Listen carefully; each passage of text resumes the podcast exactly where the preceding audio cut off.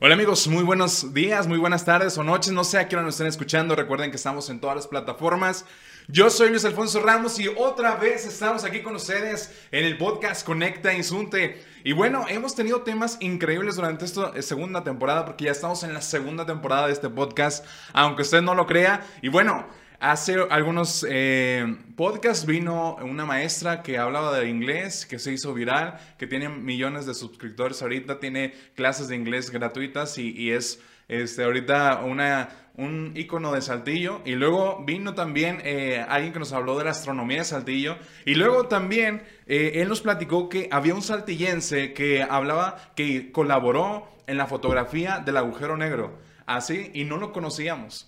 Luego eh, vamos a traer próximamente, se los prometo porque ya estoy en eso, al que acaba de ser campeón del Cruz Azul y que es de Saltillo también. Y hay mucha gente de Saltillo que no conocemos y que han hecho obras tan grandes y que han hecho eh, algunos estudios científicos que debemos de conocer porque si a lo mejor un día lo ves en Soriana, tienes que pedirle un autógrafo a algunas de esas personas. Y bueno, pues eh, de todos estos temas hay uno que... que que nos importa mucho que es bastante serio, que es bastante importante, que, que tiene un realce demasiado grande y que debemos darle ese realce. Y bueno, pues está con nosotros el doctor Arturo Zamora Alvarado para contarnos algunas cositas que, que a lo mejor no sabíamos. Y bueno, eh, si tú te has preguntado un día, ¿qué va a pasar cuando te mueras? ¿Qué va a pasar después? Sí, esta, esta parte, ¿no? Eh, hay algo que estoy seguro que no te imaginabas. ¿eh? Cuando nosotros tengamos ya a lo mejor algún tiempo de descomposición en alguna parte de, de, de, la, de la muerte, puede haber alguien que con un diente tuyo pueda saber qué edad, qué edad tenías, qué eh, sexo eras, qué... Eh, algunos datos que, que, son por ahí interesantes y bueno, ese es un tema muy serio, es muy delicado, pero es muy importante. Si tú estás estudiando criminología o estás estudiando algo, algo de este tipo, incluso si no lo estás estudiando y te interesa esto, acompáñanos porque vamos a hablar aquí de odontología forense. Parece un nombre complicado, pero tenemos aquí un especialista, un doctor que nos va a estar acompañando. Y bueno, pues bienvenido seas a este podcast Conecta Insunte. Muchas gracias por la invitación y pues espero poderlos llevar sobre este maravilloso mundo de la odontología forense. Muy bien, y antes de que se nos despeguen, vamos a aclarar la, la duda, digamos que general. Si decimos eh, odontología forense, así como que en un concepto para todos los que a lo mejor no estamos cerca de este ambiente, ¿qué podríamos decir que es la odontología forense? La odontología forense es el conocimiento y la aplicación de la odontología, pero con aspectos jurídicos.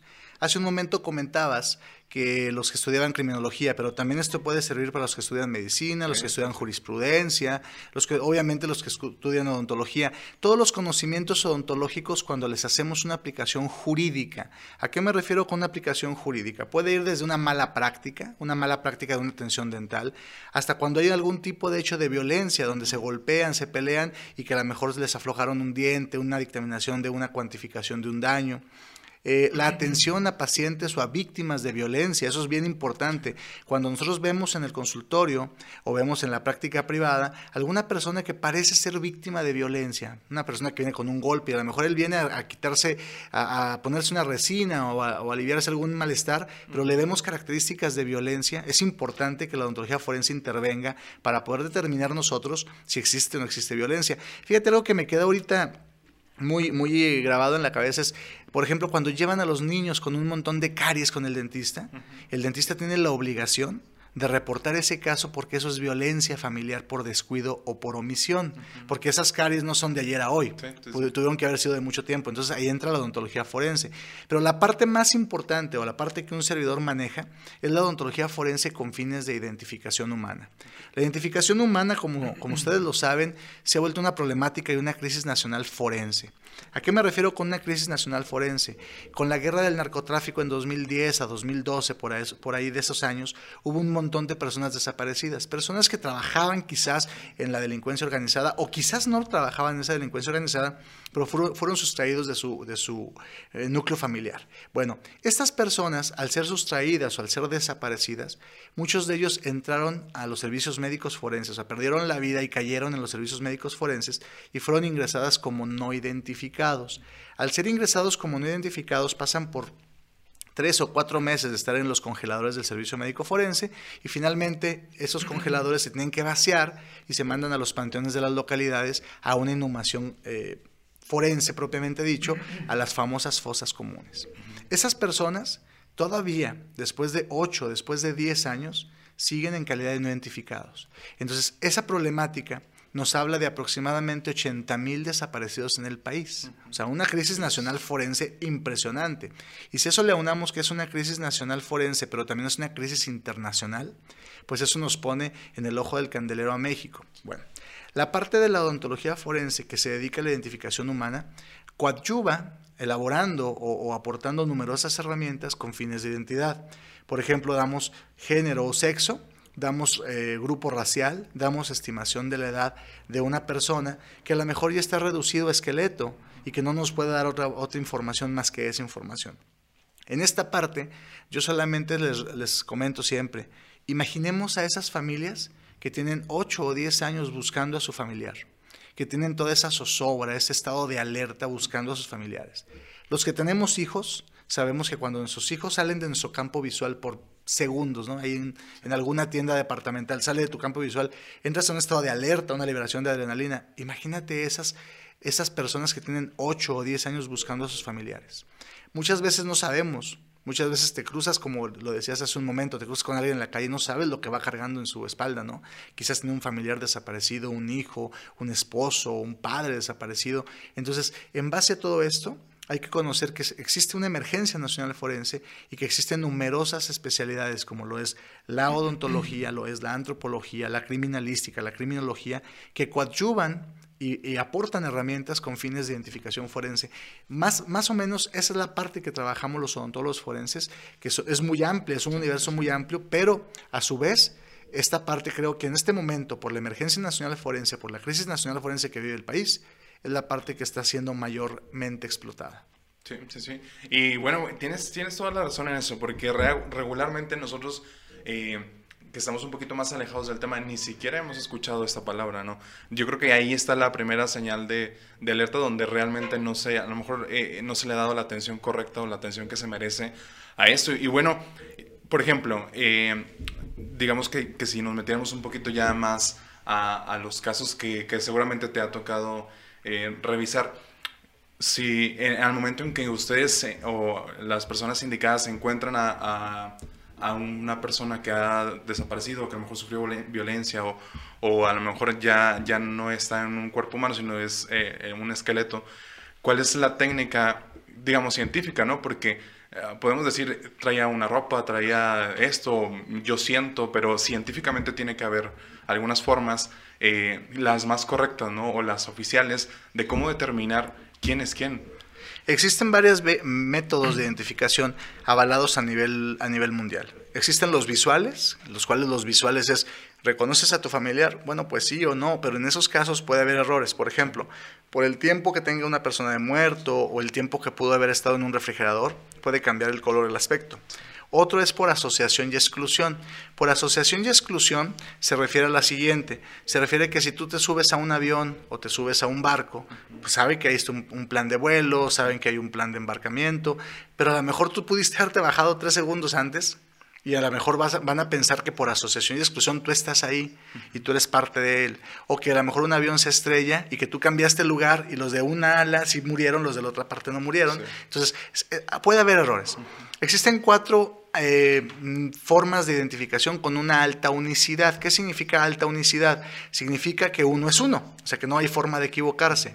La primera es la dactiloscopía que es la, impresión de las huellas dactilares, colocarla en una base de datos. Pero cabe mencionar que esta base de datos que se cuenta en México, hasta que no se permitió ingresar con, los, con las cuentas del INE, se lograba un 3% de la población, porque ese 3% son aquellos que tenían o un registro eh, de detención policíaca, detención penitenciaria, cosas así. Ya con el advenimiento de meterlos al INE, que no en todos los casos se da, solamente con fines de identificación, o sea, que roban en tu casa y que vayan a meter las huellas al INE, pues no, ¿verdad? Esos nada más se usan con fines de identificación. Solamente se logra el 25% de la población, también es un porcentaje muy bajo. El segunda, o las, eh, esa es una, eh, la primera técnica de alta unicidad. El problema cuál es? Que las huellas dactilares son desvanecibles, rápidamente se pierden. Una, una reducción esquelética o una putrefacción ya no te permite sacar las huellas. Si está putrefacto no te permite sacar las huellas y si está hecho esqueleto pues ya obviamente que no. Entonces quiere decir que es una herramienta que es muy buena en cierto momento, pero no en todos los momentos. De ahí tenemos la técnica de genética. La técnica de genética es muy buena, sumamente buena, porque la genética te lee tu mapa genético a ti y te va a decir que tú eres hijo de tal persona y de tal persona y va a coincidir perfectamente. ¿Cuál es el problema de la genética? El problema de la genética es que es sumamente costosa. Una prueba genética cuesta alrededor de 10 a 14 mil pesos por, por prueba. Entonces, si tú andas buscando tu familiar, pues vas a tener que donar tú, va a tener que donar tu hermano, va a tener que donar tu papá, tu, vaya, todos los familiares cercanos para hacer las líneas. Entonces, una, un análisis genético de identificación, pues obviamente se va a ir muy elevado. Y la tercera línea, que es la, la que un servidor eh, domina, pues es la odontológica. Cabe mencionar que tanto la odontológica como la genética son las únicas avaladas a nivel internacional como una vía científica. Las demás son de apreciación, incluso las huellas dactilares son de apreciación, porque te dice si logras 9 de 14 puntos, sí es, o si logras 11 de 14 puntos, sí es, o si logras 14 de 14, pues sí es, pero ya te está dando un rango de 9, 11 y 14 para poder saber si realmente es. Eso sigue siendo de apreciación. Las vías de mejora eh, de identificación con alta índice de unicidad y científicamente avalada solamente es la odontología forense y la genética forense, pero con la diferencia que la genética pues es muy costosa y la odontología no que no sea costosa, pero es más práctica porque cualquier odontólogo aplicando sus conocimientos en la, en la odontología, pero sobre la ciencia forense, podría lograr sin ningún problema esto. Bueno, y perdón, aquí viene algo interesante porque eh, para los que nos están escuchando, tú nos, eh, digamos que nos apoyaste porque yo creo que esto que, que, vamos a platicar es una ayuda para todos y, y, que, ojalá que no, no, no, la vayamos a necesitar, pero en algún dado caso, algún familiar, algún amigo y simplemente la misma sociedad en la que vivimos, que somos corresponsables de esto, eh, nos tuvo, hiciste una creación de una técnica, si mal no recuerdo. Entonces, eh, para todos los que nos están escuchando, eh, el doctor hizo una, digamos, una creación después de una investigación científica y de, de, un trabajo eh, científico un poquito largo, pero que, que la, creó, y no solamente eso, ¿no? que él es de Saltillo, la creó y ahorita se está usando internacionalmente. Entonces, esa, técnica que, que digamos, que, que es tuya, que, se está aplicando ya, ya para todos. ¿En qué consiste y, cómo se conecta con esto que estamos platicando? Muy bien, mira, muchas gracias. Primero que nada, yo te agradezco el interés que tengan en, en dar a conocer este trabajo.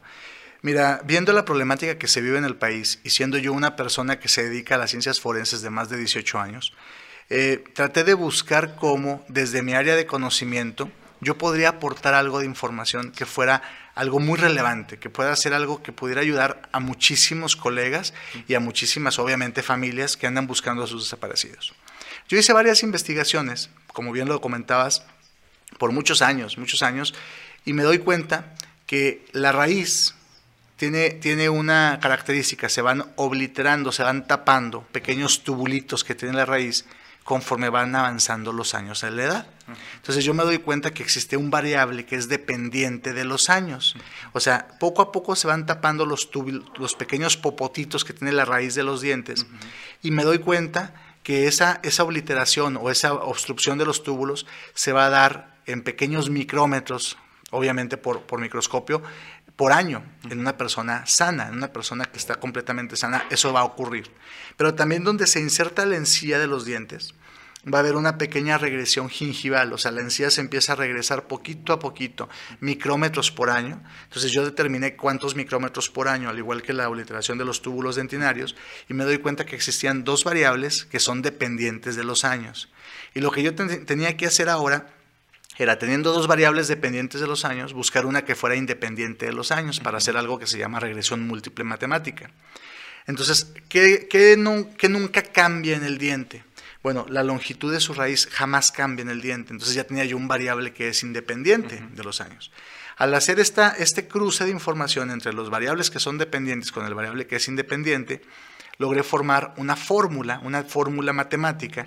Entonces yo lo que hago es que extraigo un diente de un cadáver o extraigo un diente de un resto óseo Entonces, un diente que tenga una raíz, para mí es muy importante que tenga una raíz, porque existen dientes con dos raíces o con tres raíces que me permite hacerlo también, pero con la diferencia es que tendría que sumar lo que me sale de cada uno y después dividirlo y hacer una media. Entonces, yo prefiero que sean dientes de una sola raíz.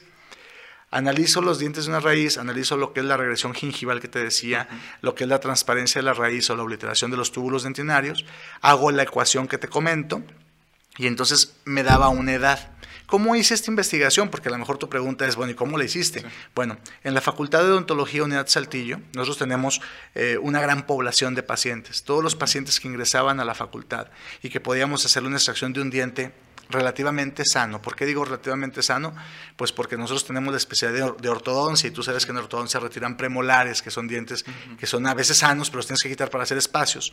Ahí hicimos toda la investigación de esos dientes, conociendo la edad real de los pacientes, o sea, en vivo. Entonces yo hacía la estimación de la edad y fui calibrando mi fórmula hasta que le daba exactamente la edad de los pacientes. Después lo apliqué, ahora con, con, otros, este, con otros compañeros en todo, en todo México, les decía, mándenme sus dientes con, con, un sobre donde diga qué edad tenían los pacientes, pero sobre cerrado, yo hacía estimación de edad y al final de que hacía la estimación de edad abría los sobres y comprobaba si se trataba de la misma edad y fue sorprendente porque le daba la edad y con un rango que no superaba los 3.7 años, o sea, estaba sumamente, sumamente cercano. Después empecé a implementarla en los cuerpos, en el, Servicio Médico Forense de la Fiscalía, y me doy cuenta que 12 de los, de los 14 que identificamos en ese tiempo, le di exactamente a la edad, y que los otros dos que no le di, era, quedaba en 3.7 años de rango. Y dije, ok, empiezo a hablarle a todos mis compañeros de, forenses de todo México, les dije, ahí les va mi técnica, empiecen a aplicar y ahora ustedes valídenmela ya. La empezamos a validar y resulta que identificamos 48 cuerpos en todo México, que a lo mejor suenan poquitos, ¿eh? pero son muchos para, para la problemática que tenemos. Y me doy cuenta que de los 48 cuerpos, 45 le doy a la edad real y 13 quedan en 3.7 años. ¿Por qué reitero mucho esto? Que esto es importante. Porque las técnicas que existían anteriormente te daban rangos de hasta más menos 14 años. Más menos 14 años te habla de 28 años de rango. Entonces imagínate tú que encontramos un cráneo y que te digo, este cráneo está entre 30 y 58 años. Pues el rango es enorme, o sea, es un rango enorme. No es lo mismo que yo te diga, este cráneo está entre 30 y 33.7 años, porque ya reduces el universo. Cuando yo hago toda esta investigación, que es una investigación exhaustiva, lo presentamos en una revista que es de, tiraje de indexación. Indexación significa que tiene un índice, eh, es una revista indexada como, como un ISSN que es la revista Impacto Odontológico que tiene su ISSN en Estados Unidos. Después la publico mi trabajo en la OSP de Estados Unidos. O sea, la primera es mexicana, es latinoamericana, pero su índice la tiene en Puerto Rico, que depende de Estados Unidos. Después paso yo a la OSP de Estados Unidos, se publica ya, y entonces cuando yo no me doy cuenta, sinceramente, cuando, cuando pasan los momentos, que yo te los platico muy rápido, pero fueron pasando los tiempos, de repente todo Latinoamérica estaba usando mi técnica, y qué triste, y qué Qué decepcionante, pero lo que voy a platicar es la verdad. Me hablan, me hablan de Perú, me hablan de Ecuador, me hablan de Brasil. Tuve oportunidad de ir en 2019 y 2020 a Ecuador, Perú, Brasil, Guatemala, Honduras, eh, Chile, Paraguay, a platicarles de mi técnica y en México no se conocía. Y en México solamente los colegas que estaban trabajando la estaban conociendo. Entonces fue algo muy sorprendente porque en México, dicen que en México voltea a ver hacia afuera pero nunca volteé a ver hacia adentro, ¿no? Entonces fue muy sorprendente que yo tuve que salir para que la gente me conociera en mi propio, en mi propio país. Y como lo dijiste cuando empecé la entrevista, ¿no? Incluso aquí mismo en Saltillo, ¿verdad? Sí, o sea, aquí muchos, muchos compañeros decían, oye, pues ¿qué hiciste? Que te estoy viendo en todas las redes sociales, y te estoy viendo en libros, te estoy viendo, ah, pues hice esto. ¿Y por qué no sabíamos? Pues, no lo sé, no lo sé, ¿no? Pero aquí lo importante es que en el 2020 entra mi técnica a lo que es el Protocolo Nacional de Identificación Humana avalado por la FGR, que es la Fiscalía General de la República. Entonces, a partir del 2020, todo México implementa mi técnica, lo que es Centroamérica, lo que es Latinoamérica, Estados Unidos una parte de. El noviembre pasado tuve oportunidad de estar con los CSA de Nueva York. Estuve allá con ellos, estuve hablándoles de mi técnica, la están implementando también allá para estimación de edad. Claro que la realidad de ellos es diferente, ¿no? Muy diferente. No es la misma problemática que tenemos nosotros, pero lo están implementando. Y este trabajo ya ha cruzado obviamente fronteras, ya, ya, ya lo usan en Italia, ya lo usan en España y a partir de eh, lo que es eh, eh, octubre y lo que es noviembre voy a estar en Australia y voy a estar en, Emiratos Árabes Unidos, en Dubái, presentándoles precisamente este trabajo. Principalmente en Dubái les interesa mucho esto por la gente que muere en los desiertos y saber de quién se trataba por medio de los dientes. Entonces, creo que esto ha sido algo que, no me di cuenta cómo fue llegando a tal magnitud, pero lo que sí me di cuenta es cómo nació. Y eso sí se los quiero platicar porque creo que es la parte importante. El cómo nació esto. Esto nació por un interés 100% altruista. 100% altruista para quién? Mira, las técnicas yo siempre he pensado que están para compartirse, no para venderse, porque cuando yo la registré mi técnica, porque la registré ante Indautor, ante INPI, ante todos los medios que deben de ser, para darle propiedad, nada más para eso. Y me decían, bueno, ¿cuánto vas a cobrar porque alguien use tu técnica? Bueno, nada. ¿Cómo que nada? Es más, yo la publico en redes sociales y pongo mi fórmula y les digo, úsenla. ¿Por qué? Porque lo que yo quiero es que mi técnica sea utilizada con una finalidad que se logre la mayor cantidad de identificaciones en todo México y no nada más en México, en todo el mundo. Y eso creo que es muy importante que las personas que nos dedicamos a esto, las personas que estamos pensando en dedicarnos a esto, siempre tengamos un precepto, que es la humanidad. ¿no?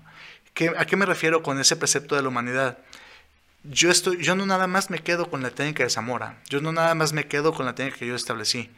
Yo me estoy dedicando ahorita a, a buscar otra técnica por ejemplo, en los mismos dientes estoy haciendo cromatografía de los dientes para saber qué, de qué murieron las personas, por los dientes. Fíjate, al hacer cromatografía, yo puedo, ver, yo puedo ver ciertos elementos que son comunes, calcio, sodio, flúor, hidroxiapatita, comunes. Bueno, ahorita yo me estoy dedicando a los que no son comunes, o sea, los que están en, niveles muy mínimos y los estoy eh, incrementando, los estoy creciendo. Me di cuenta que personas que morían infartadas, encontré adrenalina en los dientes. Personas que morían de cirrosis hepática, encontré bilirrubina en los dientes. Me encontré que personas que murieron de diabetes, encontré insulina en los dientes. Entonces, quiere decir que si yo sigo implementando esto, yo ya no, nada más puedo darte estimación de la edad, sino que ahora te voy a dar causa de muerte. Y ese trabajo es porque yo quiero aportar más información, principalmente para que las familias de los desaparecidos tengan una certidumbre. Ustedes no lo saben, pero se los quiero comentar. Las familias de los desaparecidos viven una zozobra completamente angustiante, ¿no? Que a veces con el simple hecho de que tú tomes una bolsa y les digas, este es tu familiar, el que está desaparecido, para ellos se les cierra completamente un ciclo y una búsqueda y una angustia, que tristemente muchos de ellos dicen, híjole, busqué a mi hijo 10 años, ya me lo dieron, ¿y ahora qué hago? Eso es lo más triste a veces, porque ya no sabes ni qué, viviste para eso. Bueno, yo les digo, yo quiero que desde mi área de conocimiento, desde el área de la odontología forense, desde la parte que el doctor Zamora puede aportarle, yo quiero que esto no sea nada más para los saltillenses, los coahuilenses o los mexicanos. Yo quiero que esto sea mundial, que esto sea internacional.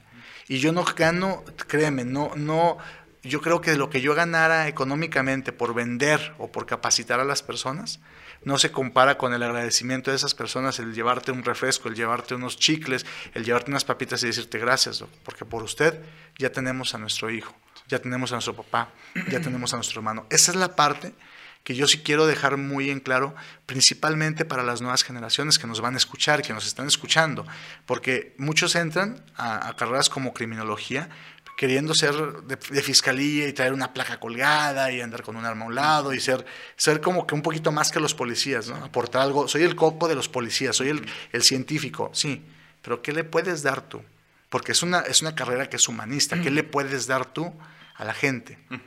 Y ante esta realidad que se está viendo en México, de la desaparición, Fíjate, eh, algo bien curioso. Eh, hace algunos años me dijeron, fíjate que con la cantidad de desaparecidos que tiene el país, tú, doctor Zamora, tienes trabajo para 40 años. Y todos se quedaron viendo así con cara de, oye, pues qué padre, tienes tu trabajo asegurado por 40 años. Le digo, no, yo no quiero eso. Porque yo no sé si el año que entra yo ya no quiero estar en esto. Ojo, no que no quiero estar por no trabajar en eso. Pero yo no quiero ser operativo toda la vida. Quizás quiero capacitar a nuevas generaciones, que las nuevas generaciones anden buscando, analizando, eso sí. Pero no quiero asegurar 40 años, ¿por qué? Porque eso significa que la problemática, desgraciadamente, no ha acabado. Porque dicen, vas a trabajar 40 años con los que tienes rezagados. siempre y cuando no exista ningún nuevo desaparecido. Y ustedes lo saben que todos los días, todos los días hay una nota, se busca, desapareció, y luego tristemente son encontrados a lo mejor abajo de un arroyo, que se suicidaron o que X cosa, pero no tienen ninguna identificación. Y esos pasan con nosotros. Pasan a buscarle características que me digan que Juan es Juan o que Pedro es Pedro. Y necesitamos buscar. Y eso no nada más es desde la parte eh, forense a nivel institucional. Eso lo quiero dejar en claro. Esto es desde todas las, partes. Por ejemplo, el odontólogo de práctica privada tiene una, una obligación, que es hacer excelentes historias clínicas para que en el momento en que alguien, Dios no lo quiera, desaparece, y digan, es que iban con el doctor fulano de tal, él pueda aportar un expediente con todas las características dentales y que yo tome ese expediente y lo coteje con el que yo analicé y si encuentro puntos de concordancia puedo decir que se trata de la misma persona. Esa es la parte que a mí me interesa mucho, que las nuevas generaciones entiendan cuál es el motivo de esto y que los que estamos en esto sepamos a qué le podemos, eh, a qué le podemos eh, apostar principalmente. Y, es un tema muy interesante realmente que yo creo que, que todos lo hemos eh, entendido muy claro, usas palabras que podemos entender, que no son a lo mejor muy la prestadas o grandes, ¿no? Pero nosotros podemos entender todo esto y y es tan eh, increíble, ¿no? Los que tenemos a lo mejor eh, algún conocido que, que, aún están buscando después de tanto tiempo, eh, digamos, a lo mejor algunos de los que nos están escuchando conocen o viven esta problemática en carne propia, ¿no? Y, y, digamos, tenemos muchas, muchas personas que nos van a, estar viendo esto. Y todos tenemos un contexto diferente, pero sin duda que, que alguien nos pueda decir, ¿sabes qué? Sí es, o sea, después de 10 años, es un ciclo que, que como dices, no se cierra. Y si, por ejemplo, en, si de por sí, ¿no? Cuando alguien fallece, un ciclo es complicado también. Y, y, tienes que saber, a lo mejor no, no teóricamente, pero tienes que aprender a, a cerrar ese ciclo, a, a, darle la continuidad a esto.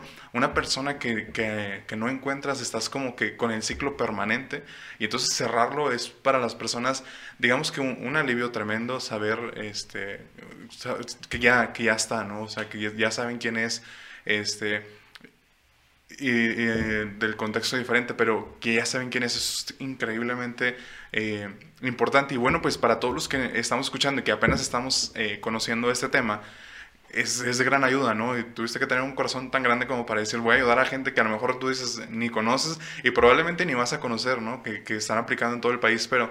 Y, y, en, y, en, yo creo que, que, se va a universalizar esto y, y lo van a empezar aplicando en todos lados. Esta técnica, y, bueno, no, y ahora que también nos platicas de, la próxima investigación, eh, esa técnica y estas técnicas nos van a ser de, ayuda para todos, porque se me una palabra que, que ayer estaba viendo el, significado, que a veces de, de, palabras que usamos, que a veces no sabemos exactamente cuál es su significado, y hay una palabra que se llama dignidad, que, que bueno, de su raíz significa ser merecedor de. Y todos los, los ciudadanos somos merecedores de, de, que si alguna vez nos pasa algo así, seamos identificados y que alguien sepa quiénes somos y, y que nos vayan a, o, que nos dejen con nuestros familiares, ¿no? Una entrega digna, por ejemplo. Sí, sí, sí. Entonces, eh, ser merecedor de esto, ser, ser merecedor de, de, un trato de calidad y, de, y ser merecedor de, de un estudio científico que, que en este caso a lo mejor no, no es pagado, pero un estudio científico que, que, sirva para mí o que sirva para mi familiar o que sirva para mi amigo es, es algo increíble, ¿no? Ahora, las generaciones ahorita estamos, eh, a lo mejor ciertamente no se, se, se inclinan más por, por, algo de una imagen que vieron en Facebook de que, ah, yo vi ese, yo quiero ser como ese, entonces voy a estudiar para ser como él. Y no fundamentamos bien todo lo que nosotros queremos hacer y todos nuestros proyectos porque nos estamos guiando por cosas muy superficiales, ¿no?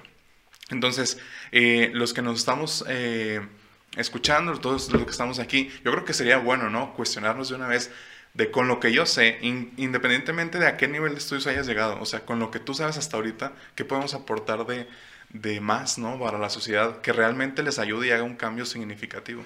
Entonces, eh, ¿qué, ¿qué, nos propondrías tú, por ejemplo, para estas nuevas generaciones? Tengo gente que nos está escuchando, por ejemplo, de prepa, que apenas va a decir que estudiar, gente que ya se está graduando o que está estudiando su, su carrera, gente que está estudiando maestría. Entonces, todos nosotros debemos aportar esto, ¿no? ¿Cómo le hacemos para, pues, para seguir aportando más? Es que lo, lo dijiste muy puntualmente, ¿no? Que desde mi carrera, no importa cuál sea, puedo aportar yo a esto. Voy a ponerte un ejemplo. Una persona que es psicólogo, Sabemos que cuando a una persona le vas a hacer una entrega de un familiar o le vas a dar eh, una información, pues tiene que tener una atención a víctimas y tiene que estar un psicólogo ahí, ¿no? O sea, ¿qué, ¿qué, le puedes tú aportar? ¿Qué técnicas puedes tú aportar para que esas personas no tengan un choque tan fuerte al enfrentar esa noticia? Sí. Tú como abogado dejas de ser tan, tan jurídico y te dedicas un poco más a lo humanista, ¿no? Eh, en algún tiempo, cuando yo hacía entregas de los cuerpos que identificábamos, me decían, es que tú los entregas los cuerpos diferente a como los entrega el MP. El MP te dice, sí, se trata de Juan Pérez, aquí están los documentos y acabó. Y tú, tú lees una frase, vas y te acercas, los confortas. Le digo, lo que pasa es que son seres humanos, son personas y no lo, lo, que menos queremos nosotros, o al menos yo lo que menos quiero es una revictimización de esto. Entonces, esa parte creo que es muy importante que, que la, tomas, la tocaste muy puntualmente. No importa qué carrera sea, tú puedes aportar algo a esta problemática que se está viviendo México. Y si tú apenas estás por decidir qué estudiar, ser, ser empático en tu carrera, ser eh, decisivo en tu carrera. Quiero hacer esto porque esto es lo que me está moviendo. Es como cuando estudias una carrera médica, ¿no? Oye, quiero estudiar, ejemplo, quiero estudiar medicina, pero estoy a favor del aborto. Híjole, yo les digo, espérame, espérame, espérame. Uh -huh. Digo, no, sin hacer debate, pero les digo, pi piensa en algo, ¿eh? El primer principio de la medicina es la preservación de la vida.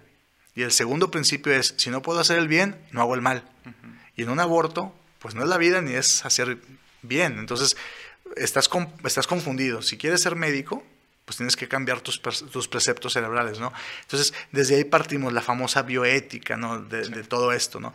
Pero eh, quiero, quiero regresarme un poquito en algo que creo que, que es muy importante. El que no conocemos muchas veces cuál es la realidad que se vive, es algo que me hace pensar en los niños, ¿no? Oye, quiero hacer pipí. No, hombre, tápate los ojos y nadie te ve. O sea, mientras yo me tape los ojos nadie me va a ver. No, no es cierto. La realidad es que sí te están viendo, ¿no? La realidad existe. Hace unos días me dice una, una conocida mía en Facebook, me dice, publica una fotografía de un árbol que está enfrente del Palacio de Gobierno con las fotos colgadas de sus desaparecidos. Y ella publica y dice, eh, qué raro árbol que está dando estos frutos que yo no conocía. Entonces, a mí me pareció una, una publicación que tiene mucho fondo. No, me no es agresiva ni mucho menos, de hecho tiene mucho fondo. Y yo le comento, tristemente es la realidad que se vive todos los días en el país. Y afortunadamente no es para todos. O sea, fíjate, es triste la realidad, pero afortunadamente no es de todos. Tanto que ella se quedó y lo sorprendió. O sea, yo veo eso y digo, híjole, es fulano, perengano, perengano. O sea, yo conozco los nombres de quienes ha desaparecido porque los has vivido todos los días. Pero la gente que pasa y dice, ay, quién sabe qué están colgando ahí, ay, quién sabe qué quieren, ya están allí de disidentes con el gobernador. No, están buscando a sus familiares. Entonces, esa parte, yo es la que quiero resaltar mucho en esta plática con ustedes, porque ustedes tienen un semillero de gente, que si la podemos regar con, la, con el agua necesaria para que les cambiemos conceptos y preceptos de que lo que vas a vivir es esta realidad desde el lado humanista, desde el lado científico, desde el lado jurídico, de lo que tú quieras, es la realidad que se está viviendo. Va a cambiar mucho el precepto de los jóvenes que vamos a tener trabajando a final de cuentas en unas fiscalías, en, en, en cualquier área de, de, gobierno, y van a dejar de ser como desgraciadamente muchos suelen ser, ¿no? Sí. Que para ellos es, ah, es el desaparecido número tal. No, para mí no es así. Uh -huh. Para mí no es el desaparecido número folio tal. Para mí es Juanito Pérez porque es un nombre, tiene dignidad el nombre, ¿no? Y eso me, me, hace ahorita recordar una canción de las desaparecidas de Juárez, ¿no? Que para, para uno es este, un número más, uh -huh. pero para la mamá que le anda buscando a su familiar, pues es toda una vida de búsqueda. Entonces, esa parte eh, creo yo que, que es muy importante resaltarla. La odontología forense como la criminalística, la criminología, la medicina forense, la jurisprudencia, la antropología, la arqueología, la química forense, la genética forense, son solamente herramientas que tenemos que poner en la mesa para ayudar a las familias. Es para eso. Entonces, por eso yo siempre les digo, hay que conceptualizar, cambiar mucho el chuk. A mí no, yo tengo una consulta eh, dental hecha. Yo tengo mis pacientes hechos y aún así voy y trabajo en lo que yo, en lo que yo estoy haciendo identificación y en las tardes voy y consulto a, a mis pacientes y, y, tengo mi consulta hecha donde, ojo, eh, yo de ahí vivo de mi consulta, no de esto. Por eso cuando me decían, no vas a cobrar por el, el, dar tu técnica, oye, pusiste tu técnica en Facebook y pusiste qué, qué mides y qué no mides y cómo lo mides. Sí, Porque yo no estoy, o sea, está en una revista, está en una publicación, está en un libro, o sea, yo quiero que todos lo usen. Oye, pero estás perdiendo dinero con eso, podrías capacitar, certificar gente. No estoy perdiendo nada. Yo ganaría cada que alguien, como lo dijiste tú muy cierto, cada que alguien identifique a una persona con mi técnica, yo es para mí como un peso más en mi cuenta. Eso es lo que voy a ganar. Y esa es la parte que a mí me gusta mucho resaltar en las entrevistas porque, como les decía hace un momento, una universidad, una escuela como la de ustedes, quizás aquí nació esta técnica. Porque yo formé parte hace cuatro años de ustedes. Aquí daba clases en un diplomado de medicina legal y forense. Entonces, quizás aquí platicando alguien me dijo, oiga, Doc, y las familias. Y usted pensa, y en ese momento me entró ese baño de decir, caray, es cierto. O sea, esa adrenalina y esa piel chinita de decir, híjole, ¿qué puedo hacer yo por ellos? Sí, sí, sí. Entonces, eso viene de aquí, y lo dijiste muy cierto, ¿no? Quizás nos topamos en Soriana, quizás nos topamos en cualquier tienda departamental, no lo sé, y no sabes ni siquiera quién es la persona, si tiene un desaparecido o no tiene, o si es una persona que ha hecho grandes aportaciones a la ciencia, o simplemente es Juan Pérez y se acabó lo ves como si nada, lo saludas como si nada, pero lo importante aquí es que tengamos esa empatía con este tema, que eso es lo más importante, que no todos lo tenemos. Sí, de hecho, eh, a lo mejor que si tú cobraras alguna cantidad por esto, la cantidad de posibilidades de que a lo mejor de una persona de escasos recursos la adquiera iba a estar más complicada. Es. Entonces es abrirle las puertas a todos y, darles la, dignidad que se merecen. ¿no? Y bueno, hay, hay una palabra que, que es peligrosa, pero pero en algunos casos podría ser buena, pero yo creo que en este caso no aplica, que es la costumbre. Si lo voy a hacer una comparación, ¿no? si a alguien que le gusta mucho la naturaleza, las montañas y, o el, mar, la playa, vas, te impresionas un día, pero luego vas el otro día y te vuelves a impresionar y al otro día, ah, sí, no, en la playa. Y luego cuarto día, quinto día, puedes ir tres meses y todo eso, ya, ¿no? Y te acostumbras a lo de siempre, ¿no? lamentablemente el hecho de tantos casos que tenemos nos hizo acostumbrarnos que ya le perdimos esa parte de, asombro. de asombro, ¿no? Y, y decir, ¿sabes qué? Hay, eh, no sé, creo que vamos en el 57, que 57 personas que se han suicidado, se convirtió en el número, ¿no? Eh, ya no es la persona tal que con el apellido tal, ya es el 57. Y, tantos casos, tantos casos que nos acostumbramos, que se nos hace normal y, hay que recalcarlo, esto no es normal, esto no es lo que se debería de estar viviendo, esto no es, no es el país que, en el que quisiéramos estar viviendo, ¿no? En, en este caso.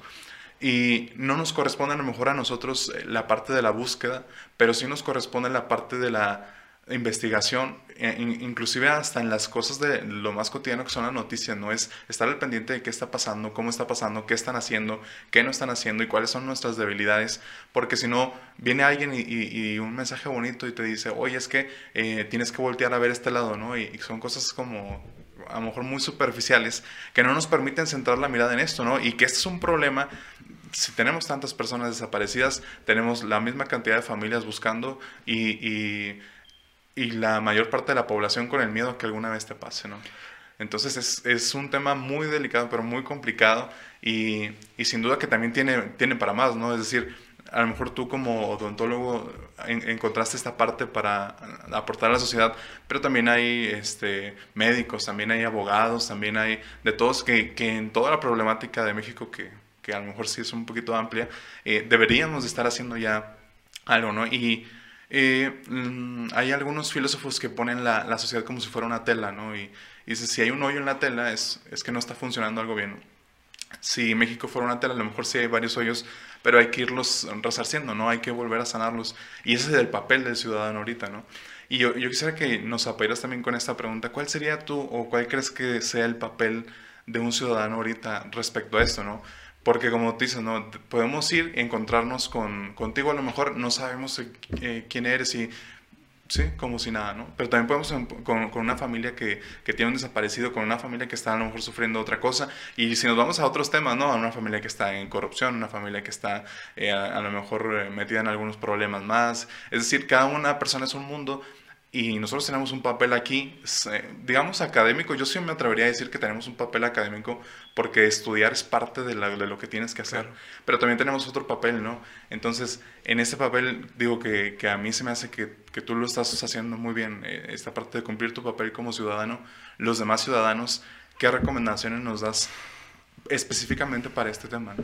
Bueno, yo creo que el punto que manejaste es muy cierto, ¿no? La costumbre es lo que mata a esto, que nos acostumbramos a ciertas problemáticas, nos acostumbramos a ver ciertas cosas como algo natural y no como algo excepcional. A mí siempre me lo preguntaron, oye, ¿qué sientes cuando ves un cadáver?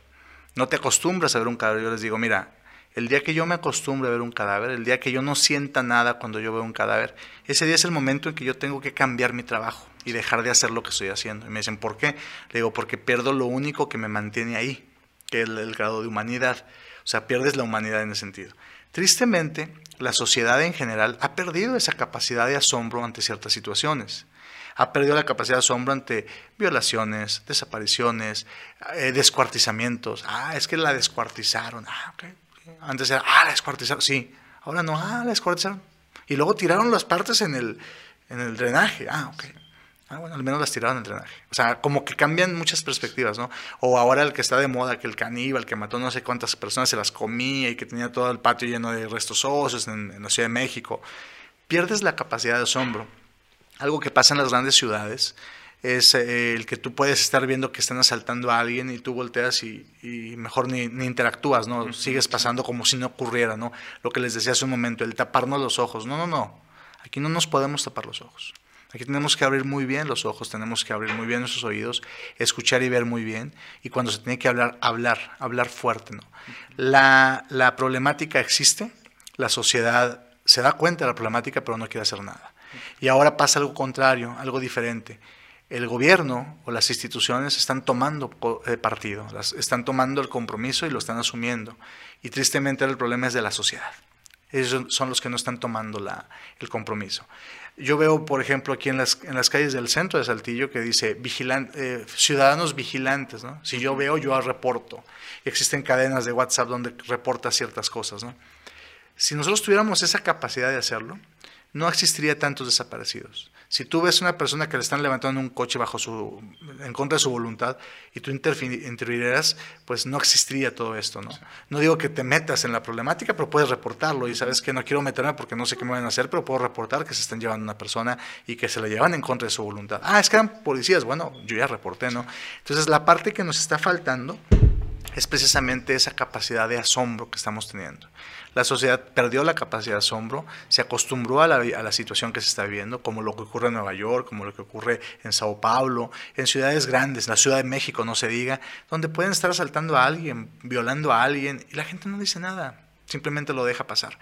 Gracias a Dios, dicen por ahí que, que, Saltillo es otra cosa y Saltillo es una ciudad pequeña relativamente donde podemos hacer que esto cambie, ¿no? Entonces yo les digo, Saltillo ha manejado una imagen completamente diferente ante, ante México, tanto así que nosotros aquí mismo en Saltillo tenemos el Centro Regional de Identificación Humana único en el país, o sea, único en el país, con una estructura, una infraestructura y un equipamiento único en Latinoamérica, de lo mejor. Entonces quiere decir que estamos haciendo algo bien y que a lo mejor un servidor hizo algo bien y sirvió de referencia para que esto llegara para acá y que estuviéramos trabajando en ese lugar y que estemos aportando. Entonces la parte que yo, yo les puedo comentar es que para que este, este tapiz eh, roto de, lo que es México o esta tela rota de lo que es México se pueda surcir, pues debemos de cambiar nosotros como ciudadanos, debemos de ser más empáticos como ciudadanos. La problemática, como pasa en alguna tienda, ¿no? Oye, es que no encuentro a mi hijo. Ah, ok, no, no encuentro a tu hijo, yo, me ayudo, yo te ayudo a buscarlo, ¿no? O a lo mejor tú que, no estás viviendo la situación tienes más abierto tu, mente, ¿no? A ver, sabes que por lo pronto pide que cierren las puertas, nadie sale y nadie entra para poder ver, y aquí lo busca, aquí no va a salir, porque a lo mejor la pobre mamá está corriendo y busca, ayúdenme a buscar a mi hijo, es un muchachito, o sea, hay gente que tiene que estar fría en ese momento, entonces si tuviéramos esa capacidad, créeme que todo esto estaría mucho mejor. Desde el área profesional, pues que todos podamos sentir ese compromiso. Porque incluso te lo decía hace un momento, o sea, esa persona que publicó lo que te comentaba de las fotos, es, una, es una doctora, es una doctora preparada, con especialidad y todo, y decía, yo no sabía esta realidad. O sea, me sorprendió ver que esto, y, lo hizo analógicamente, ¿no? ¿Qué, qué, qué frutos está dando este árbol? Algo que yo no sabía que estaba sucediendo Pues no es que no lo sepas, sí lo sabes, pero a lo mejor no lo quisiste ver en su momento. Entonces, esa es la parte que yo considero es muy importante, la empatía con esas familias de personas desaparecidas, con esta problemática, darnos cuenta que existe la problemática, porque eso es lo primero. No lo, es más, y algo bien triste, y se los comento, eh, yo veo practicantes de varias escuelas o alumnos de varias escuelas, cuando doy mis conferencias, se me acercan alumnos de, varias escuelas que están en séptimo, octavo, hasta noveno tetra de CRIMI, por ejemplo. Y me sorprende cuando me ven y dicen, Ay, yo no sabía. Esa realidad yo no la sabía. Yo no sabía que había 80 mil desaparecidos. Yo no sabía que no existían otras técnicas de identificación más que estas o que existen otras, pero que estas no lo sabía. Y luego les enseño yo libros, les enseño yo la literatura. Es que no lo leímos. Bueno, ahí viene la parte que comentaste, la parte académica. Tienes que estar preparado y, y decir, la, la crimen no nada más, o la jurisprudencia no nada más es los libros viejos, es estarte actualizando y dándote cuenta que si existió un Juventino Montiel Sosa, padre de la criminología en México, pues ahorita está un doctor Zamora, padre de identificación en México. Entonces dices tú, ah, caray, y ese está aquí, sí, está en Saltillo. Y ese aquí estuvo en Insunte, sí, aquí estuvo en Insunte. Aquí platicó conmigo y estuvo aquí, saludó a toda la gente. La gente no lo sabe. Y esas, esas eh, historias de vida yo siento, no sé qué piensas tú, yo siento que esas historias de vida tienden, que, tienden a motivar y hacer que la gente diga, oye, yo puedo ser un doctor Zamora, puedo ser un Juventino eh, Montiel Sosa, puedo ser un doctor Cárdenas Hernández, o sea, pueden ser varios doctores que hemos hecho algo, algo más, que no nos hemos quedado cruzados de brazos, hemos dicho, yo hasta aquí, hasta aquí me pagan, la famosa frase, hasta aquí me pagan, y si yo hago esto no me lo van a pagar, no, bueno, no la hago, no, sí la voy a hacer. ¿Por qué la voy a hacer? Porque tengo que hacerlo y puedo hacerlo. Nada más por eso. Todos los días, cuando yo hacía una necropsia de algún cuerpo, cuando yo trabajo con un análisis de un cuerpo, yo le oro, yo le rezo a ese cuerpo. No te estoy diciendo que le reza a un Padre Nuestro, o sea, cada quien cree en lo que quiere, si es católico, cristiano, mormón, en quien, en quien tú creas, yo le oro a ese cuerpo. Y le oro diciéndole, permíteme ayudar a identificarte dime, grítame cómo te puedo ayudar. Si tú me dices cómo te identifico, yo te voy a ayudar. Y todo lo que yo haga, todas las, prácticas que yo haga con fines de identificación, yo le pedí permiso para hacerlo. Créeme, somos pocos en México que hacemos eso, porque lo ves como un trabajo, lo ves como que ah, es un cuerpo más, ah, es un hueso más. No. A mí a veces me dicen, Doc, ¿ya acabaste, Doc? Espérenme tantito. Deme 30 segundos más y ahorita empezamos. Es que, tenemos más... A ver, deben 30 segundos más y ahorita termino. Y para mí eso es, mm, ojo, ¿eh? lo hago para mí, pero principalmente lo hago para ellos. Lo hago para mí para darme el permiso de poderlos tocar, de poderles invadir su, su, espacio. Entonces, eso es parte de una humanidad que se debe de tener para este tipo de áreas. Sí, porque estamos hablando de cosas sagradas, literalmente, ¿no? Y, y este nivel de sacralidad es muy importante. Y, y bueno, eh, ahorita pues para los que nos están escuchando y, que vayan dejando ahí sus comentarios, dudas o lo que tengan por ahí, y vamos a tratar de irse resolviendo, pero... Eh, ya que hablamos de, esta parte, ¿no? De, digo, de, los, de lo más básico, y luego cómo, cómo es eh, esta parte de este proceso y la importancia de, la empatía, de, fijarnos en los demás, de sentirnos partes de, importante de una sociedad que, que somos parte que puede cambiar y que, literalmente no, aquí sí aplica la de, y, y, siempre no, la de uno hace la diferencia, pero a veces no nos la creemos o creemos que es mentira o nada más la decimos por decirla, pero es, es muy importante. Entonces, yo creo que valdría la pena eh, hacer viral este, este, podcast, yo creo que es algo que todos necesitamos. Eh, entonces, si nos estás escuchando, compártenos para que este mensaje que traemos, eh, que nos traes, doctor, que lo, que lo podamos compartir a todos los demás. ¿no? Entonces, si alguien nos está escuchando y, ya le llegó, o si todavía no le llega, compártanlo. En, algún momento del podcast te, prometo que, que, va a llegar esa, esa parte ¿no? de, de conciencia, porque realmente es tener conciencia de, de, lo que está pasando ¿no? y, abrir los ojos a esta otra realidad.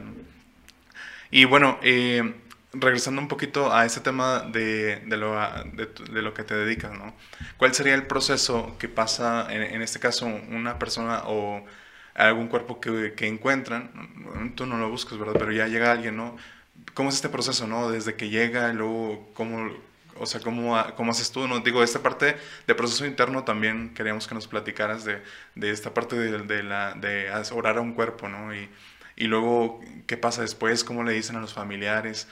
todo este ciclo es, es importante, ¿no? Desde el nivel científico, desde lo, de, lo práctico y también de lo, digamos, de lo emocional o, de la parte eh, humana. ¿Cómo, cómo este Mira, eh, cuando un cuerpo es localizado sin vida, eh, identificado o no identificado, el cuerpo pasa al Servicio Médico Forense de la Fiscalía General del Estado, donde intervienen varios peritos forenses criminólogos, médico, odontólogo, antropólogo, químico forense, genetista forense, fotógrafo forense, y se le hace un estudio y un análisis primero para determinar quién es la persona y segundo para determinar la causa de muerte si es posible, porque lo primero es saber quién es y después la posible causa de muerte. Si la causa de muerte es muy notoria, un impacto de arma de fuego, un atropellamiento, digo, es, es relativamente muy práctico saber de qué murió, ahí lo importante es saber quién es la persona, si cuenta con identificación, si cuenta con características que son identificables, o si cuenta con alguna característica individualizante como algún tatuaje, alguna cicatriz, alguna característica dental, algún puente, etc. Se hace todo ese análisis con la finalidad de poder establecer una identidad y una posible, como te decía, una posible causal de muerte. Después de esto, si el cuerpo no es identificado, pasa a un resguardo temporal en los refrigeradores del Servicio Médico Forense. La ley te dice que tiene que durar ahí de 72 horas hasta 6 meses. Puede durar ahí desde 3 días hasta 6 días para que alguien lo pueda solicitar, buscar, ver, o sea, localizar a ver si realmente se trata de su familiar. Si no es identificado en los próximos 6 meses, entonces eh, ya está el Ministerio Público en capacidad de poder mandar ese cuerpo a una fosa común del panteón que se le haya asignado el municipio para que los pueda colocar. Puede ser el Panteón La Paz, puede ser el Panteón de Ramos, pueden ser panteones que ya tiene destinado el municipio para como fosa común. Ahí se va a colocar ese cuerpo de manera individual y se le registran todos los datos, ¿no? Cuerpo con un número de, expediente que fue encontrado en la calle fulana de tal, o en la alcantarilla o en X lugar. O sea, eso sí es importante, que se van a poner ciertas características para que cuando ya a futuro alguien lo llegue a localizar, pues obviamente sepamos dónde tenemos que hacer una exhumación y poderlo sacar. Hay que recordar también algo que es muy importante. Los procesos yo los estoy mencionando de una manera muy general. Pero también hay que recordar que nosotros también como ciudad Saltillo es una ciudad de paso de muchísimas personas migrantes. A veces muchísimos cuerpos que son atropellados por el tren o que caen en el tren o que simplemente se ahogan a lo mejor ahí en Piedras Negras, en Acuña, en el río Bravo, pues van a ser cuerpos de no identificados. Y que tristemente entramos en otra problemática que no son entornos locales, tendríamos que buscar entornos nacionales e internacionales, ¿no? Entonces, por eso es muy importante que los, las herramientas forenses que estamos manejando tengan que ser universales, tengan que ser para todos, por eso no puede ser para algunos cuantos nada más. Entonces, la parte operativa que se hace eh, en el proceso es una parte de un análisis multidisciplinario, eso es importante. Eh, cuando ya se llega a localizar el cuerpo y, la identificación de la persona, tiene que pasar por un grupo que se llama Comisión Ejecutiva de Atención a Víctimas, psicólogos especializados para poder hacer una entrega digna del cuerpo, pero sin que exista una revictimización. O sea, tienes que ser, digo, yo no soy psicólogo, pero tienes que saber cómo dar la noticia, cómo dar la información para que se evite un proceso de revictimización. Ya después de que se haga una entrega digna, se evite la revictimización, se identifique, se haga la entrega digna y se, se evite la revictimización, vienen otros puntos que ya son puntos muy jurídicos. Por ejemplo, si hay un hecho presumiblemente delictuoso, pues la persecución del delito, ¿no? Si hubo un homicidio, hay que buscar quién lo mató, etc. Y eh, si ya encuentras quién lo mató o si hay un hecho delictuoso, pues buscar una reparación del daño, que sería ya como que la parte, la parte final, ¿no? Pero esto es un entorno muy general de lo que es el proceso cuando se llega a localizar un cuerpo. Digo, porque insisto, y lo dijiste muy, muy puntualmente hace un momento, eh, noticias puede haber de alguien que, se cae en el tren o no sé, o que alguien eh, apareció ahogado después de una lluvia torrencial o que alguien que fue atropellado en la carretera Monterrey Saltillo, no lo sé. Ellos van a ingresar como no identificados. Entonces viene un proceso que se da de hasta seis meses exactamente para poder ver, aquí tengo yo información de esa persona, era de tanto, era masculino, de 1,75, de confección media, cabello chino, barba de candado, nariz aguileña, ojos este, pequeños, características que incluso se puede tomar fotografías, se tiene incluso en el expediente. Digo, mostrables, me refiero, ¿verdad? Para también evitar la, la, revictimización. Pero todo eso es un proceso que es muy complejo y, y a veces eso es bien importante de, el que lo conozcan porque Hace algunos años, cuando estuve yo con ustedes dándoles eh, un diplomado de medicina legal y forense a las, a las y los alumnos de, de leyes de aquí de la, escuela, eh, había cosas que no conocían precisamente de ese proceso. O sea, como abogado decía, pues yo no sabía que se tenía que hacer todo ese proceso, pero ya ahora ya lo sé y lo puedo pedir. O sea, necesito que haya un equipo multidisciplinario que haga el análisis para saber quién es. O, o si hay una causa de muerte y no se sabe, pues ¿Por qué dice indeterminado si faltó X y Y expertos? ¿no? Entonces, todo esto es muy importante tu pregunta porque nos lleva a, conocer más, más a fondo de las entrañas de esta área forense, que la verdad pues es, es muy apasionante, eh, pero a la vez es muy humanista, ¿no? Y eso es lo que no se debe perder. Generalmente se vuelve más apasionante que, que humanista, ¿no? Sí, sí, sí. y, y bueno, yo creo que que las dos combinadas, ¿no? Que hay que meterle pasión y hay que meterle humanismo, porque digo, las cosas que las cosas que surgen, yo creo que las cosas que surgen buenas y, que ayudan realmente van así como que las dos de la mano. Y bueno, eh, ese es el proceso que, que, ocurre, por ejemplo, como, eh, digamos, desde, a lo mejor desde que lo encuentran hasta que se entrega o hasta que no se entrega, dependiendo de, de eso. Y, bueno, yo creo que ya nos había respondido la pregunta, pero yo, creo que, quisiéramos, o quisiera yo enfatizar un poquito más, ¿cómo le haces? Porque si es ser muy complicado, a lo mejor, yo, sabemos que tienen mucho trabajo. Y, desaparecidos como hemos visto en redes sociales todos los días, eh, hay alguien, ¿no? Y afortunadamente algunos los encuentran con vida y buen, bien de salud, pero desafortunadamente algunos otros no. Y entonces estar con esta vaya de, de a lo mejor hasta de todos los días y, y, esto y es, ¿cómo le haces? Porque, digo, yo no sé mucho de, de esta parte de, de acostumbrarse a, esto, ¿no? Pero yo alguna vez platicaba con, con, con, una persona y me decía, una persona que a lo mejor ha asesinado a alguien, eh, una vez le duele mucho la conciencia, pero luego dice, pues uno que ya lleva varias personas como que pierden este sentido de, de culpa, ya sienten como que a lo mejor otra cosa, ¿no? Y a varias personas que, digo, sí, que, que, por ejemplo en internet suben su, su testimonio, no sé, algo así de vida y comentan que a lo mejor hicieron eso alguna parte y lo hacían sin, sin culpa alguna, ¿no? No es lo mismo, pero digo, nada más para poner ejemplo de, de esta parte de acostumbrarse, ¿cómo le haces para no, no acostumbrarte? Mira, yo creo que tener, tener una parte, una vida aparte, eso es muy importante. Yo tengo tres hijas, dos hijas mayores de 23 y 21 años y una, una bebé de dos años tanto mis hijas mayores como mi bebé me aportan cosas diferentes, ¿no? Con las mayores la charla, la plática, el desahogo, que ellos me cuenten sus cosas, yo les cuento las mías. Con la bebé simplemente tirarnos en el césped, correr, jugar, brincar, subirte al resbaladero con ella. Esa es la parte que a mí me, me, limpia y me purifica muchísimo y me recupera, ¿no? Como dicen por ahí, cuando llego después de trabajar, de una jornada de trabajo, llego con mi esposa, pues llego con la pila baja, ¿no? Y apenas me abraza la bebé, apenas me abraza mi esposa y veo una recuperación de energía muchísimo, ¿no? Entonces, la parte de no acostumbrarnos es precisamente tener otra vida, saber que existe otra vida, que esa vida te motiva para trabajar en esta vida. O sea, la vida familiar te debe motivar para trabajar en la vida laboral, ¿no? ¿Por qué? Porque yo volteo a ver a mis hijas, volteo a ver a mi esposa, tengo cuatro mujeres, yo ahora sí que me gasto mi dinero en puras mujeres, ¿no? Este, puras mujeres, entonces yo le digo, yo no quiero jamás verlas desaparecidas, entonces yo trato de hacer todo lo que pueda para ellas, por ellas y ahora para ellos, ¿no? Yo sé que no es posible, es imposible decirle yo a las familias de los desaparecidos, te entiendo, sé lo que estás viviendo, es imposible, te lo puedo asegurar, porque no sé lo que están viviendo, porque no las, no las puedo entender cómo lo están viviendo, pero sí ser empáticos, eso sí. Entonces la forma en la cual un servidor lo hace, pues juega videojuegos, nada de matar, nada de eso. Mis videojuegos son más tipo Mario, tipo cosas así de relajarte, ¿no? De, moneditas y cosas así. Eh, juego mucho con, con, mis, con mis tres hijas, hablo mucho con mis hijas mayores, con la bebé juego mucho, con mi esposa hablo mucho, me desahogo mucho.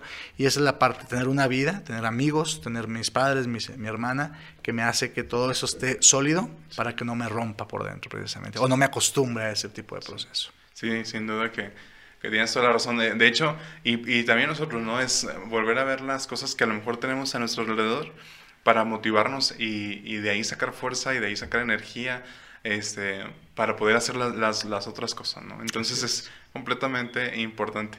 Yo, ya vamos a casi terminar este podcast, ¿no? Yo quisiera ver si eh, en alguna otra ocasión, porque estoy seguro que van a surgir muchas dudas. Este podcast sale en Spotify, en, en YouTube y en, en, Facebook. Y luego de repente nos llegan las preguntas o nos mandan un mensajito de, oye, es que ya no entendí esto, oye, me surgió esta duda, ¿qué pasa aquí? Yo creo que al, estoy seguro que va a haber un podcast completamente esto de puras preguntas que, que será muy importante. Y bueno, eh, también valdría mucho la pena a lo mejor algún día hacer una conferencia este, eh, o algún curso que, que nos pudieras ayudar para todas las personas no especializadas en esto, pero que nos puede servir para a lo mejor en otras áreas de, de oportunidad en otras áreas de estudio aplicar, eh, digamos que eh, esto que has hecho tú en, en, algunas otras etapas, ¿no? Es acercarnos a las otras problemáticas y este, a lo mejor hacer alguna plática. Sería, sería muy bueno, yo creo que... Cuenta con ello. Cuenta con ello, me comprometo contigo desde ahorita a que si se da la posibilidad de hacer algo así, con todo gusto y principalmente que la gente conozca, que a lo mejor no, no, es tanto que nos vamos con algo especial, simplemente que conozca todo esto. Excelente, entonces este, si nos está escuchando, eh, la forma de inscripción es comentando ya ahí que vas a ir, que quieres ir, tu nombre y nosotros este, vamos a estar publicando ya, ya que nos pongamos bien de acuerdo y, que veamos eh, las personas que van a asistir. Y si conoces a alguien que le pueda gustar este podcast, que tú creas que le sirve, que, aunque tú sabes que no le sirve, pero también se lo quiero mandar, hay que enviárselo, por favor, los que nos están escuchando. Realmente son temas increíblemente importantes que tienen este, una trascendencia muy grande. Y y digo, en este podcast hemos hablado de, de, todo, o sea, desde la educación y que si la maestra de inglés y desde de Saltillo y de todo, yo creo que este es uno de los temas, yo creo que más importantes que hemos tratado, más serios y que, que realmente nos van a servir eh, eh, en nuestra sociedad y en, en, los alumnos que nos están escuchando y, y, pues en todas las personas, ¿no? Entonces, eh, pues yo vamos a, a concluir ya esto y te agradezco de todo corazón que hayas venido, que nos hayas compartido todo esto. Realmente yo no lo conocía, eh, yo creo que la mayoría de los que nos están escuchando a lo mejor tampoco lo conocían. Y si lo conocían a lo mejor era poquito y ahorita ya ampliamos esta parte de, de lo que haces, de lo que creaste y de, de, toda esta parte que a lo mejor no habíamos volteado a ver y, y, y ya, le, ya nos hiciste, ¿no? Ya, ya llamaste la atención de nuestros ojos, Excelente. de nuestra mente y bueno, eh, vamos a, a dirigir ahora nuestra mirada hacia allá. Y entonces te agradezco eso, te agradezco de verdad, yo creo que a, a nombre de los que nos están escuchando, eh, el sacrificio académico de, de, a lo mejor de tantas horas de estudio, de lecturas, de, errores, de, de, a lo mejor de hacer esto, esto no, esto sí, y de ir modificando todo esto para ayudar realmente a nuestra sociedad donde, nos, de, donde vivimos, donde nos desarrollamos. Entonces, de verdad que estamos muy agradecidos por eso y gracias por compartirnos esto. Yo creo que, te digo, este es el primero de varias veces que, que, vamos a estar aquí con las personas que nos ven y, y esperamos que ya podamos hacer algo presencial para que sea un poquito más, más de plática. Estos son temas increíblemente importantes. Entonces, pues muchísimas gracias. Muchas gracias por el espacio y de verdad yo les agradezco mucho que haya esta difusión, porque tristemente, como les decía, a veces no existe esa difusión, no existe ese conocimiento y pues es importante que la gente sepa que se está trabajando, que existe gente que pone un poquito más de lo que debe poner y pues principalmente que somos de aquí de Saltillo, de aquí de Coahuila, de aquí de México y estamos trabajando ya para, para el mundo. Bueno, pues en Saltillo estamos haciendo historia y aquí está con nosotros el doctor Zamora y vamos a, a seguir que, con esta parte de los podcasts. Les agradezco mucho que nos hayan escuchado, agradezco que hayan estado aquí con nosotros. Otro podcast más de esta segunda temporada que ya casi se acaba. Vamos a, ya estamos planeando la tercera. Y bueno, gracias Axel, que está ahí en los controles. Gracias a nuestra productora Nancy, que este, nos está apoyando con, con, todo esto de los podcasts. Y gracias a la maestra Brenda, a la maestra Lupita, que nos ayudaron para contactarte y hacer todo esto posible. Y bueno, gracias a todo el equipo que estamos aquí. Muchísimas gracias. Eh, recuerden comentar, compartir y eh, etiquetar ahí a sus amigos porque eh, a partir de este podcast es donde vamos a sacar de hacia dónde nos vamos a dirigir en esta próxima eh, visita que vayamos a tener eh, contigo. Entonces, gracias, que tengan un bonito día. Mi nombre es Luis Alfonso Ramos. Este es su podcast Conecta Insunte. Que tengan muy bonito día.